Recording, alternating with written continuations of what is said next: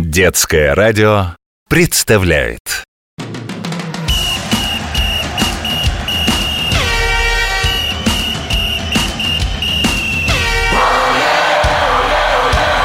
Спортивная программа. Это мы, это мы придумали, говорят бразильцы. Да еще наши бразильские прапрадедушки играли в эту игру. А вот и неправда ваша, отвечают аргентинцы с уругвайцами. Это не вы, это мы ее придумали. А англичане слушают эти споры и тихонько на своем английском говорят. Эту самую любимую в мире игру придумали мы. Остальное не важно. Ну, на то они и англичане, чтобы свысока смотреть на копию своей чудо-игры футбола. На мини-футбол. А зря! Игра эта стала настоящим большим спортом. Первый тайм. Физкульт, привет! С вами Захар, спортивный комментатор детского радио. Понятное дело, южноамериканские мальчишки с футбольным мячом не расстаются даже во сне – так что ничего удивительного, что они, собравшись хотя бы в четвером, гоняли его даже на небольших площадках. Как-то их застал за этим занятием преподаватель физкультуры по имени Хуан Карлос. Что, Стас, почему Хуан Карлос? Ну, потому что в Южной Америке почти всех так зовут. Хотя его и правда звали Хуан Карлос Сириани. И вошел он в историю спорта потому, что придумал правила для этой новой игры – Кое-что взял из гандбола, немножко из баскетбола, разбавил их ватерпольными, ну и, само собой, футбольные правила тоже пригодились. Ту игру назвали «футбол де салон» на французский манер, то есть футбол для зала или просто футзал. В считанные годы футзал распространился по всей Южной Америке, а игроки в большой футбол стали играть в него на тренировках. Так продолжалось лет 20, пока в Европе, а именно в Швеции, не случился чемпионат мира по футболу настоящему.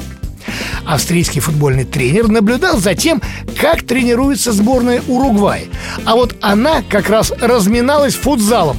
И так ему приглянулась эта динамичная игра, что он решил провести в Австрии несколько футзальных матчей. Так футзал, он же мини-футбол, завоевал Европу. Ну, а потом и нашу страну.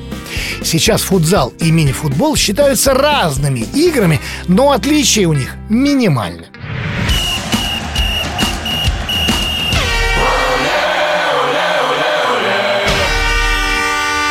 То, что европейцы и россияне прониклись мини-футболом, совсем не мудрено.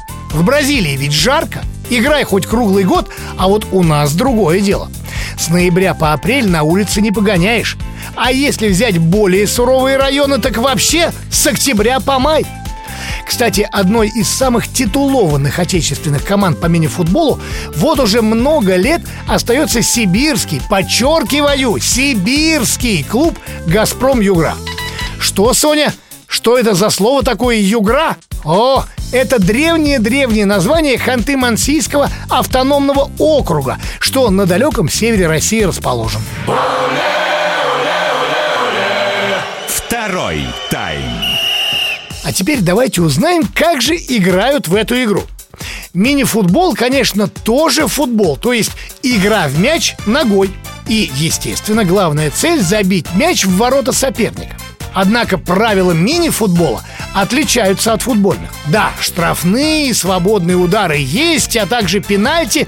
Тут все на месте, как в большом футболе. Карточки тоже присутствуют, и желтые, и красные. Но вот, например, мини-футбольный мяч меньше, чем большой футбольный мяч. И, что самое главное, он почти совсем не скачет так, как его старший собрат. В мини-футбольной команде по 5 игроков, кстати, включая вратаря. Замен в мини-футболе, как в гандболе, может быть сколько угодно. Играют два тайма по 20 минут чистого времени.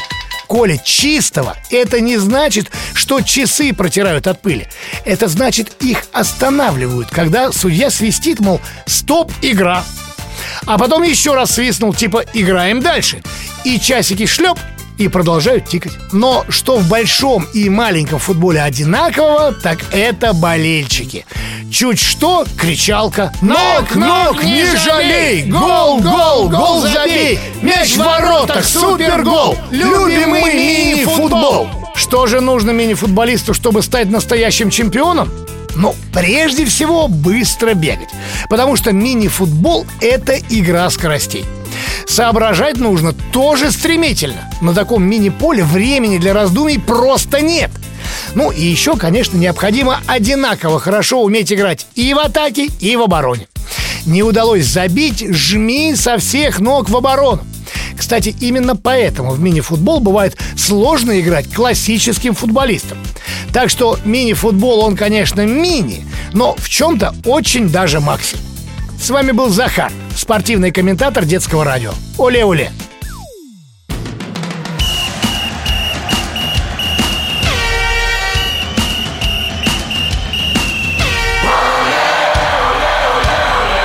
Спортивная программа.